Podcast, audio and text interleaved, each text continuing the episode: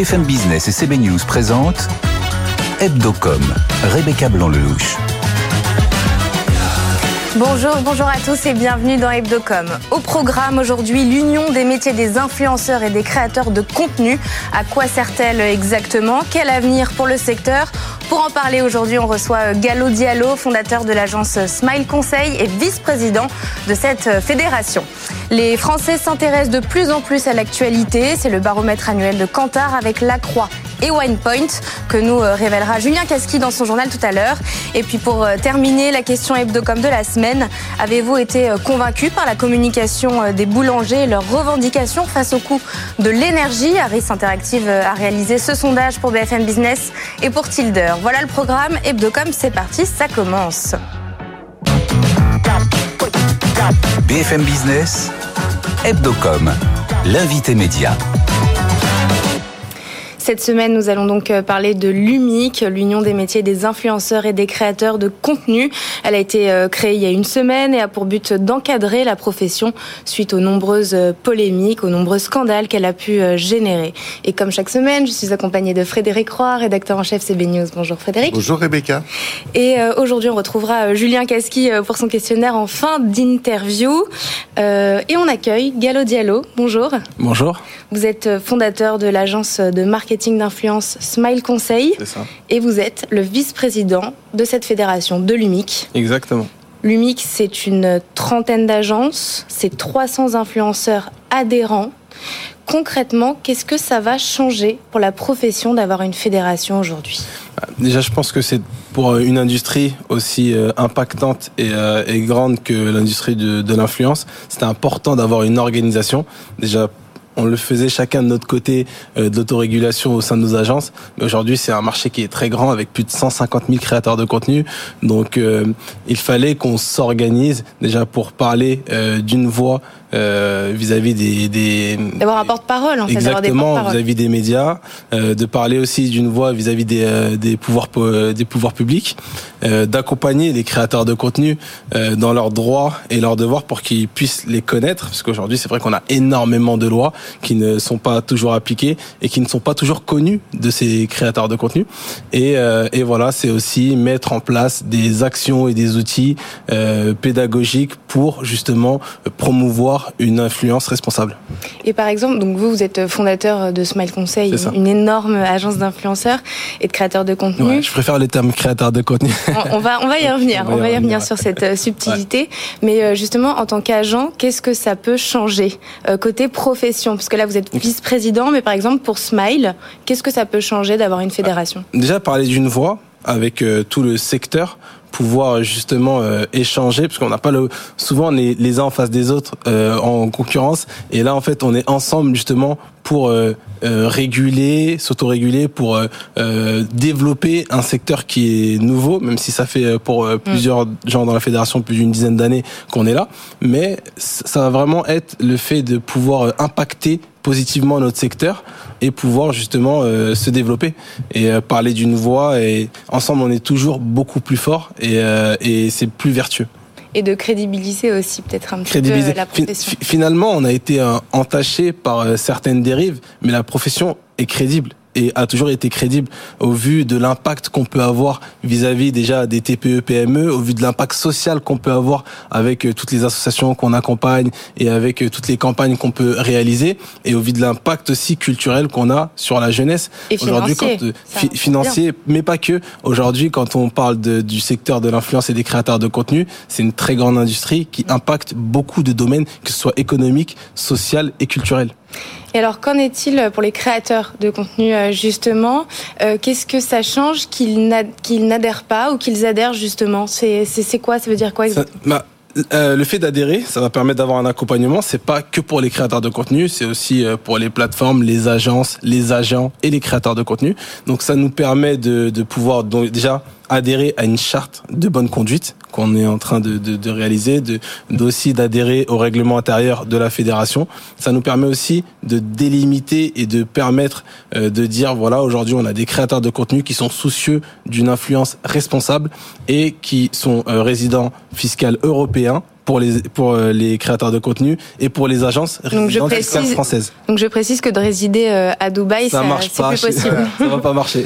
ça va pas marcher et c'est important, c'est important qu'on qu'on prenne nos responsabilités et que chacun, on essaie de mettre notre pierre à l'édifice au développement de, de ce secteur qui est ultra vertueux. Et l'idée, c'est de recruter. Alors là, il y a 30 agences, euh, une, enfin, une trentaine d'agences au départ. Euh, l'idée, c'est d'essayer de, de, grandir, non pas pour grandir, mais pour euh, bah, pour avoir plus de moyens et pour pouvoir encore plus se développer, et mener encore plus d'actions et accompagner encore mm. plus de justement de créateurs de contenu et d'agences et d'acteurs de l'influence soucieuses d'une influence responsable. On va prendre un, un exemple concret. Donc, on l'a dit, cette cette fédération a été créée suite à de nombreux scandales et encore un exemple cette semaine d'ailleurs avec le couple Blata qui est accusé euh, d'avoir fait la promotion de pratiques trompeuses de trading de crypto-monnaies. Euh, là, par exemple, l'UMIC, comment elle se, serait, elle se positionne sur cette ah, affaire-là? Déjà, euh, donc Blata et enfin Marc Blata du coup et, et tous ceux qui sont dans ce dans, dans ce cas de figure ne pourraient pas adhérer à l'UMIC parce qu'ils ne sont pas en France déjà et ils ne sont pas euh, du coup résidents français.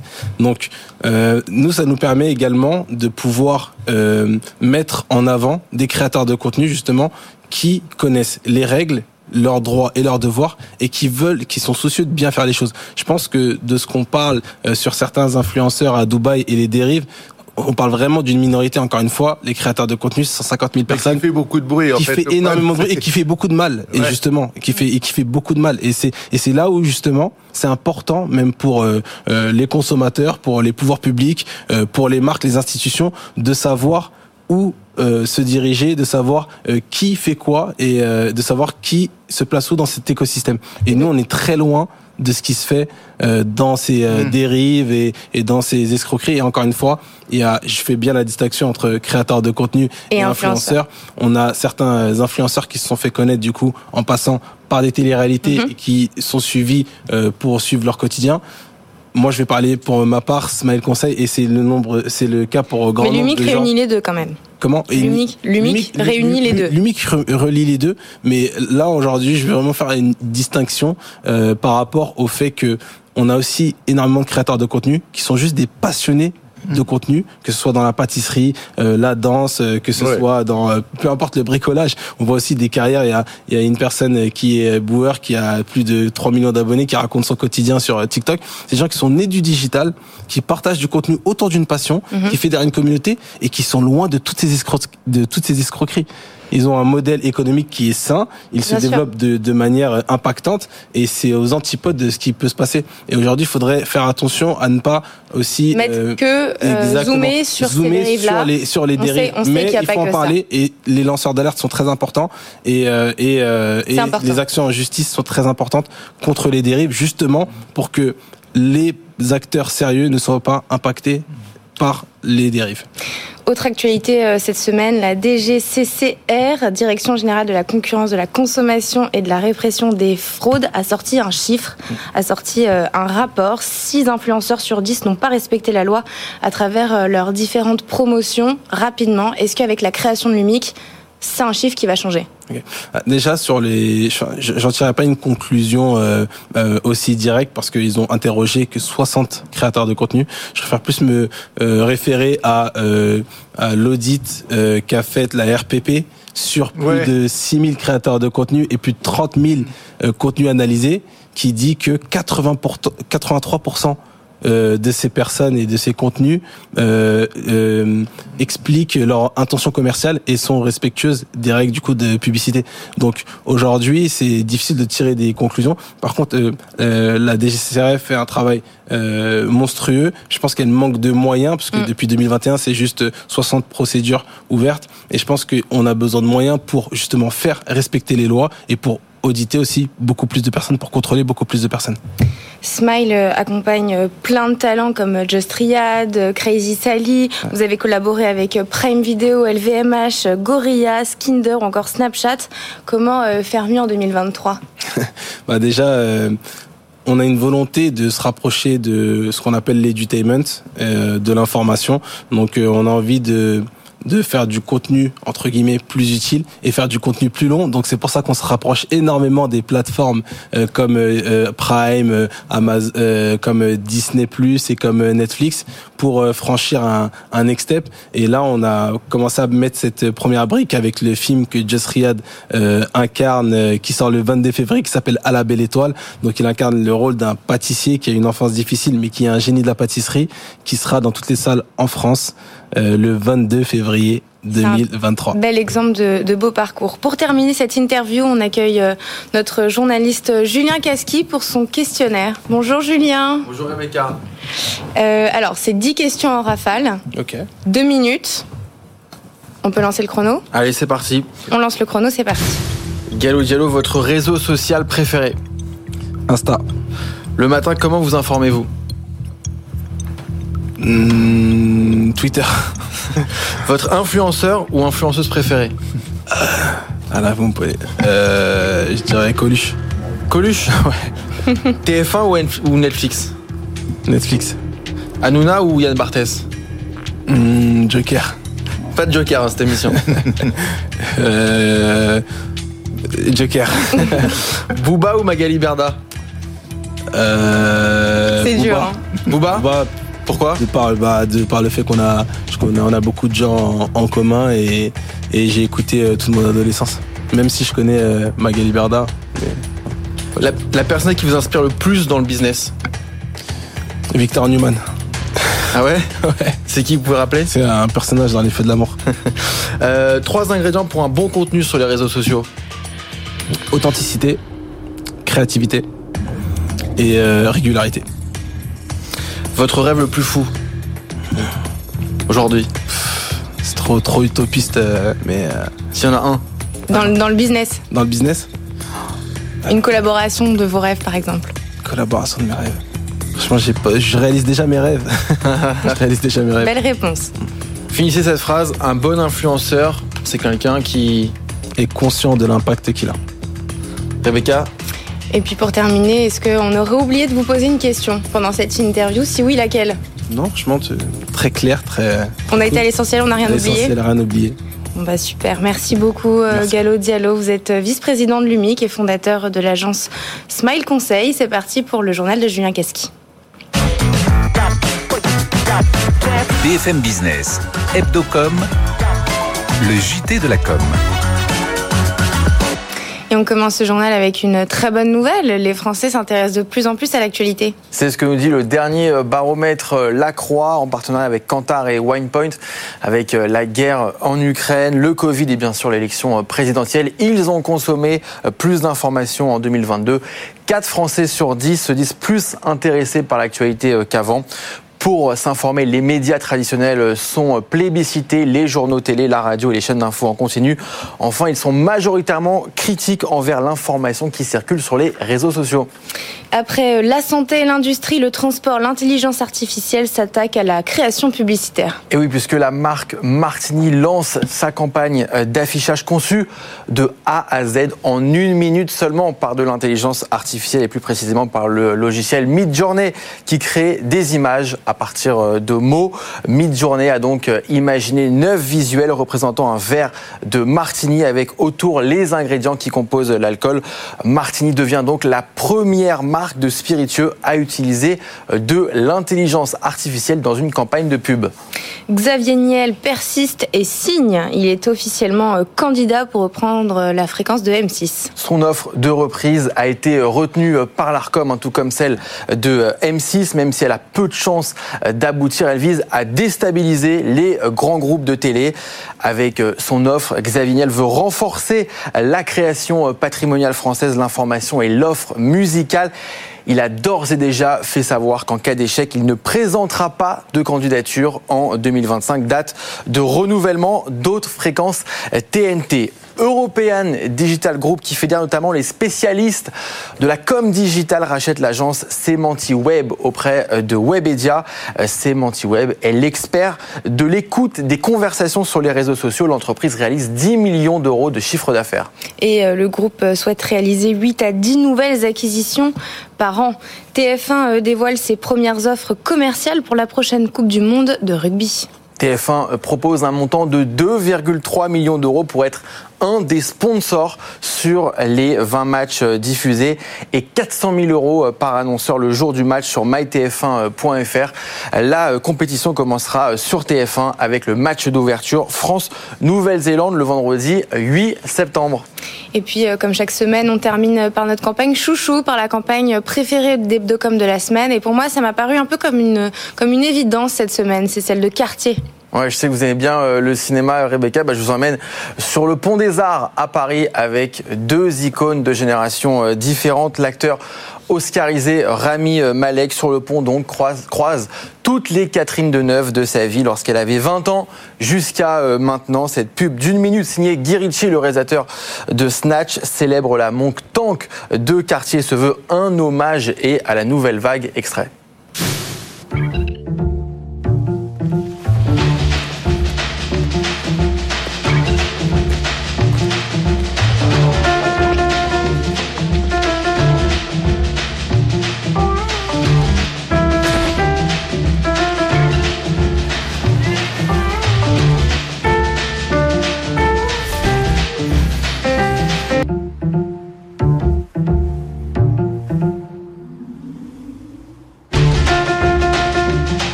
Et cette campagne a été euh, imaginée par Publicis Luxe et euh, produite par la boîte de production 75. Oh, moi j'adore, j'adore. Elle est trop belle, Catherine Deneuve. Ah, c'est un très très beau film. C'est euh, faut être quartier pour pour faire des films comme ça, mais c'est vrai que c'est très très émouvant de la voir à tous ses âges. Merci Julien pour le journal. C'est parti pour le Focuscom. BFM Business, Hebdocom, le Focuscom. Le gouvernement et la Confédération nationale des boulangers pâtissiers a déclenché des aides pour accompagner euh, les artisans face à la hausse des coûts des matières premières et du prix de l'énergie. Pourtant, de nombreux collectifs de boulangers ont pris la parole en manifestant sur les médias et sur les réseaux sociaux en demandant euh, la mise en place d'un bouclier tarifaire face à cette euh, augmentation. Avez-vous été euh, convaincu par la façon dont ont communiqué les boulangers leurs euh, revendications? Et la réponse est oui, un large oui à 81%. Euh, Harris Interactive a réalisé euh, ce sondage pour BFM Business et pour Tilder. Charlotte Lazimi, bonjour. Bonjour. Vous êtes directrice associée du pôle influence chez Avas. Jean-Xavier Arnaud, bonjour. Bonjour. Vous êtes associée chez Tilder. Charlotte, je commence avec vous. C'est un résultat très tranché, 81%. quels ont été les éléments euh, clés, les, euh, les exemples des prises de parole qui donnent ce résultat aujourd'hui il y a plusieurs choses. D'abord, euh, c'était finalement prévisible qu'il y ait ce type de réaction, en tout cas de la part des boulangers, puisqu'on avait une hausse des matières premières et aussi une hausse du coût de l'énergie qui était tout à fait prévisible. Ce qui est plus étonnant, c'est qu'on n'ait pas prévu cette communication, en tout cas que les pouvoirs publics et que même les élus étaient surpris par cette communication qui vient avec les réseaux sociaux. C'est assez intéressant puisque c'était déjà le cas avec les Gilets jaunes. C'était déjà le cas aussi pendant la grève de décembre avec la SNCF. Et ce qui est extrêmement important, c'est qu'il y a un message qui est très clair, c'est qu'il y a un message qui est très sincère de la part des boulangers, et c'est qu'il y a un message qui est multicanal, réseaux sociaux, manifestations, avec un présentiel et donc un engagement qui est extrêmement fort et qui, euh, qui va frapper, qui va y avoir une image qui va être très forte et une présence aussi dans les médias. Et on a aussi un porte-parole qui est un porte-parole incarné, avec une vraie sincérité. Et ça, c'est pour ça que le sondage que vous avez réalisé est très intéressant. Les Français ne, ne s'y trompent pas et forcément, ils y adhèrent. Jean-Xavier bah, je, je, enfin, Le résultat, il est très très clair. Il est très très clair aussi en raison de l'identité, on va dire, des, euh, des personnes concernées, à savoir les boulangers. Mm. Là, on parle du quotidien des Français. Il y a un attachement à la baguette. Très, très concret. Enfin, si, si, si, on prend les autres, euh, les autres types de produits concernés par l'inflation, par tout ce qui, tout ce qui va avec les, les prix de l'énergie, enfin, on, on, ne connaît pas le producteur de ce qu'on achète dans un magasin de grande distribution. Mm. On connaît son boulanger. Et évidemment, euh, par ailleurs, les boulangers ne font pas partie pour les Français des professions qui sont habituées à se plaindre, à revendiquer. Euh, le fait qu'elles le fassent là et qu'elles le fassent avec autant de force donne évidemment une forme de légitimité à leur message euh, qui se traduit dans les résultats qu'on a euh, qu'on a aujourd'hui du, sondage qu'on qu'a fait Harris Interactive. C'est possible que ce soit par un peu par esprit de contradiction avec Emmanuel Macron? Bon, esprit de contradiction, je sais pas. En tout cas, je pense que il y a un décalage entre la perception par les Français du message simple, vraiment simple, je pense, des, boulangers, concrètement, tout ça, tout ça est trop cher, on ne s'y retrouve plus économiquement. Euh, message encore une fois qui est mm. simple et rare, donc euh, crédible, et euh, une pédagogie de la part d'Emmanuel Macron et de la majorité qui, pour le coup, est beaucoup plus complexe, sans doute trop sophistiquée, et qui va parfois même sur des arguments qui émotionnellement sont difficilement audibles. Moi, j'ai entendu des gens de la majorité dire en plateau, il n'y aura pas de bouclier tarifaire, donc vous n'aurez entre guillemets qu'à hausser vos prix ce qui est très compliqué euh, à, à défendre comme message, et c'est pourtant un message qui a été développé. Euh, je, on peut entendre évidemment qu'il y ait des raisons rationnelles de ne pas mettre en place, de ne pas mettre en place le bouquet tarifaire qui a été mm. réclamé. D'autres mesures ont par ailleurs été accordées hein, aux, aux boulangers, mais la communication du gouvernement a été trop complexe face à quelque chose qui est extrêmement simple et, eh ben, émotionnellement assez puissant de la part des boulangers. Les, les, les, je pose la question aux deux, les hommes politiques qui vont pas chez le boulanger parce que c'est à se demander, parce que comme vous le disiez Charlotte, le truc, on l'a vu venir. Donc, si nous, on l'a vu venir, normalement, euh, les ministres concernés l'ont vu venir aussi. Ça montre qu'il y a une déconnexion, en tout cas, de, de la base, euh, et, et, finalement qu'il euh, y a une gestion, qui est une gestion dans l'urgence, en fait, de la part des, des, élus, de la part des pouvoirs publics aussi. Ce qui est intéressant aussi dans le mode de communication dont on se parle aujourd'hui, c'est que finalement, il s'adresse directement aux Français avec le code les codes des influenceurs. On voit que cette communication directe aux Français, Emmanuel Macron en est friand, mais aussi d'autres personnalités du monde politique, Et ça, c'est assez majeur et ça ringardise et ça délégitime aussi tous les pouvoirs intermédiaires et les syndicats. Et ce qui fait que tout le monde, les élus, toutes ces personnes qui sont censées représenter les Français sont devancées et sont devancées par des boulangers qui s'imposent en fait dans, un contexte médiatique qui aurait dû être complètement monopolisé par le sujet des retraites. Et ils ont compris qu'il fallait être visible, que pour être visible, il y avait les réseaux sociaux et il y avait aussi la présence dans les médias. Il y a quelque chose de très vrai dans ce que vous dites tout à l'heure. Vous mentionniez les, les gilets jaunes. Euh, il y a quelque chose, il y a un lien qu'on peut faire entre les deux situations, au sens où euh, le, syndicat qui représente les boulangers est totalement débordé et un peu à la manière des gilets jaunes avec les, grands syndicats français il y a, maintenant euh, y a maintenant trois ans, on a des collectifs autonomes de, ce, de cette représentativité classique de la profession qui, ont émergé et qui ont pris la main sur la séquence bien plus que la représentation classique de la profession. Assez particulier. Et vous disiez à l'instant que euh, on a les les pouvoirs, euh, les corps intermédiaires entre guillemets, qui sont un peu bousculés par cette euh, par cette communication et par cette situation. Je trouve que c'est vraiment très représentatif, peut-être un peu paradoxal à un moment où finalement, dans le cadre de la réforme des retraites, les syndicats semblent, pour l'instant, en tout cas sur le début de de, de conflit, on va dire, réussir à tenir un peu le un peu les choses. Ce que vous dites tous les deux aujourd'hui, ça me rappelle un peu ce qu'on disait la semaine dernière quand on a décrypté la communication du gouvernement sur la réforme des retraites. On essayait de, de tirer un peu les ficelles et comprendre le pourquoi du comment, comment ça aurait été mieux surtout. Et on disait euh, plus de, de pédagogie et plus de réseaux sociaux. Est-ce qu'on c'est un peu ce qu'on est en train de redire aujourd'hui? C'est toujours la même chose. Moi, je dirais pas plus de pédagogie parce que je, je pense que le gouvernement fait l'effort de la pédagogie. Je pense en revanche que le gouvernement n'a pas trouvé pour l'instant des arguments C'est les arguments ou les canaux en fait il y a Les canaux, hmm. les arguments, il y a plus d'anticipation et c'est vrai que c'est plus simple parce que vous le disiez, il y a un message qui est extrêmement simple de la part des, des boulangers alors que la situation est extrêmement complexe. Donc c'est une difficulté, mais il y a une déconnexion et peut-être que la communication c'est aussi le lien.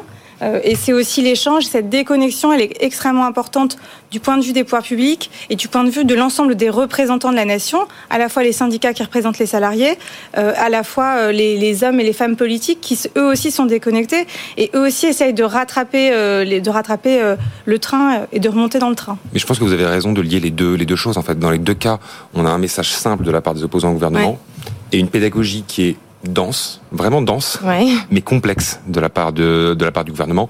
Euh, forcément, dans l'opinion, euh, la bataille, elle se gagne. Et les réseaux sociaux qui reviennent, les réseaux sociaux qui reviennent. Oui, mais, oui, bien sûr, mais je, je pense évidemment que le poids, le, poids qu'ont les réseaux sociaux, notamment côté boulanger, euh, il est réel. Après, je crois vraiment qu'aujourd'hui, il y a un problème de fond et de simplicité du fond du côté de l'argumentaire gouvernemental dans les deux cas, dans les, dans les deux cas de figure. Et un sujet aussi d'incarnation, là, ce qui est aussi mm. très fort, c'est qu'on a une, une, incarnation qui est, qui est, forte, une incarnation qui est très sincère, et donc il y a une identification qui est claire avec un message et une personne, un collectif, un ou deux porte-parole pour ce collectif. C'est vrai que si la parole, elle est euh, diffusée, elle est diffusée par plusieurs personnalités, par plusieurs porte-paroles, et elle est peut-être pas si bien portée, cette parole.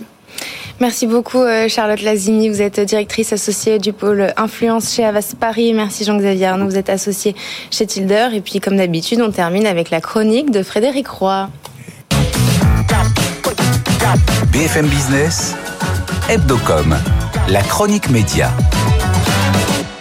Frédéric, j'ai l'impression que vous avez enfilé euh, votre robe d'avocat aujourd'hui. Non, non, non, Rebecca, c'est juste un pull noir et une chemise blanche. Mais c'est vrai que je me fais le défenseur, pas de n'importe qui, de vous, de Julien, de nous, de nous tous les journalistes français. Oui, je sais, c'est un peu présomptueux, mais euh, Julien le disait tout à l'heure, il nous faisait part des résultats du euh, fameux baromètre euh, du journal La Croix. Tous les ans, à la même époque, le verdict tombe sur les jugements des Français sur le travail des journalistes et de leur support. Et avouons-le, le verdict, c'est pas fameux. Nous ne sommes pas assez indépendants, nous répétons toujours la même chose, nous ne sommes pas toujours très fiables, nous donnons trop d'importance à des informations qui n'en ont pas. Euh, enfin bon, il n'y a pas grand-chose à sauver, quoi. Pourtant, euh, moi j'étais hyper contente parce que euh, on avait l'impression que les Français s'intéressent de plus en plus à l'actualité dans ce baromètre. Mais oui, mais il faut dire qu'en même temps, on leur en fournit pas mal, hein, entre la crise sanitaire qui n'en finit pas, la guerre en Ukraine, les élections, il y a de quoi s'informer. Mais voilà, en fait, plus les Français consomment de l'info, plus ça les fatigue. Ils sont 51% à ressentir de la lassitude par rapport à l'actualité, nous dit cette enquête. Et pourquoi cela? Parce que, disent-ils, on parle toujours des mêmes sujets. Certains disent même qu'ils sont un peu dépassés par la quantité d'informations qu'on leur fournit. Pardon, mais c'est un tout petit peu contradictoire. D'autant que, quand la Croix leur demande de quel sujet les médias ont trop parlé, le top 3 est formé par la Coupe du Monde euh, de foot, la mort de la reine d'Angleterre et la crise de carburant. Moi, je veux bien, mais quand on regarde les audiences du mondial ou celles de l'enterrement d'Elisabeth, c'est pas exactement l'idée que je me fais de la lassitude informationnelle, ou alors c'est du majosisme. Il n'y a donc euh, plus rien à sauver dans le travail de la presse. Si, heureusement. Mais si la méfiance est de mise, les Français euh, accordent quand même un relatif satisfecit euh, à la couverture de la guerre en Ukraine. Ils sont même prêts à reconnaître que le traitement du changement climatique est meilleur qu'avant. C'est pas non plus des grosses félicitations. Ils sont encore plus nombreux à trouver que c'est pas bien que ceux qui trouvent que c'est bien. Mais bon, on va dire que c'est pas si mal et je vais prendre les choses du bon côté et dire que l'on ne châtie bien que ce que l'on aime bien. Il faut y croire, il faut s'y remettre et puis essayer de faire mieux pour le prochain baromètre. Moi, j'y crois euh, complètement. Merci Frédéric Roy, merci à tous de nous avoir suivis. Rendez-vous la semaine prochaine, même heure, même endroit et bien sûr en replay sur toutes nos plateformes. Très très bon week-end sur BFM Business. Hebdocom sur BFM Business.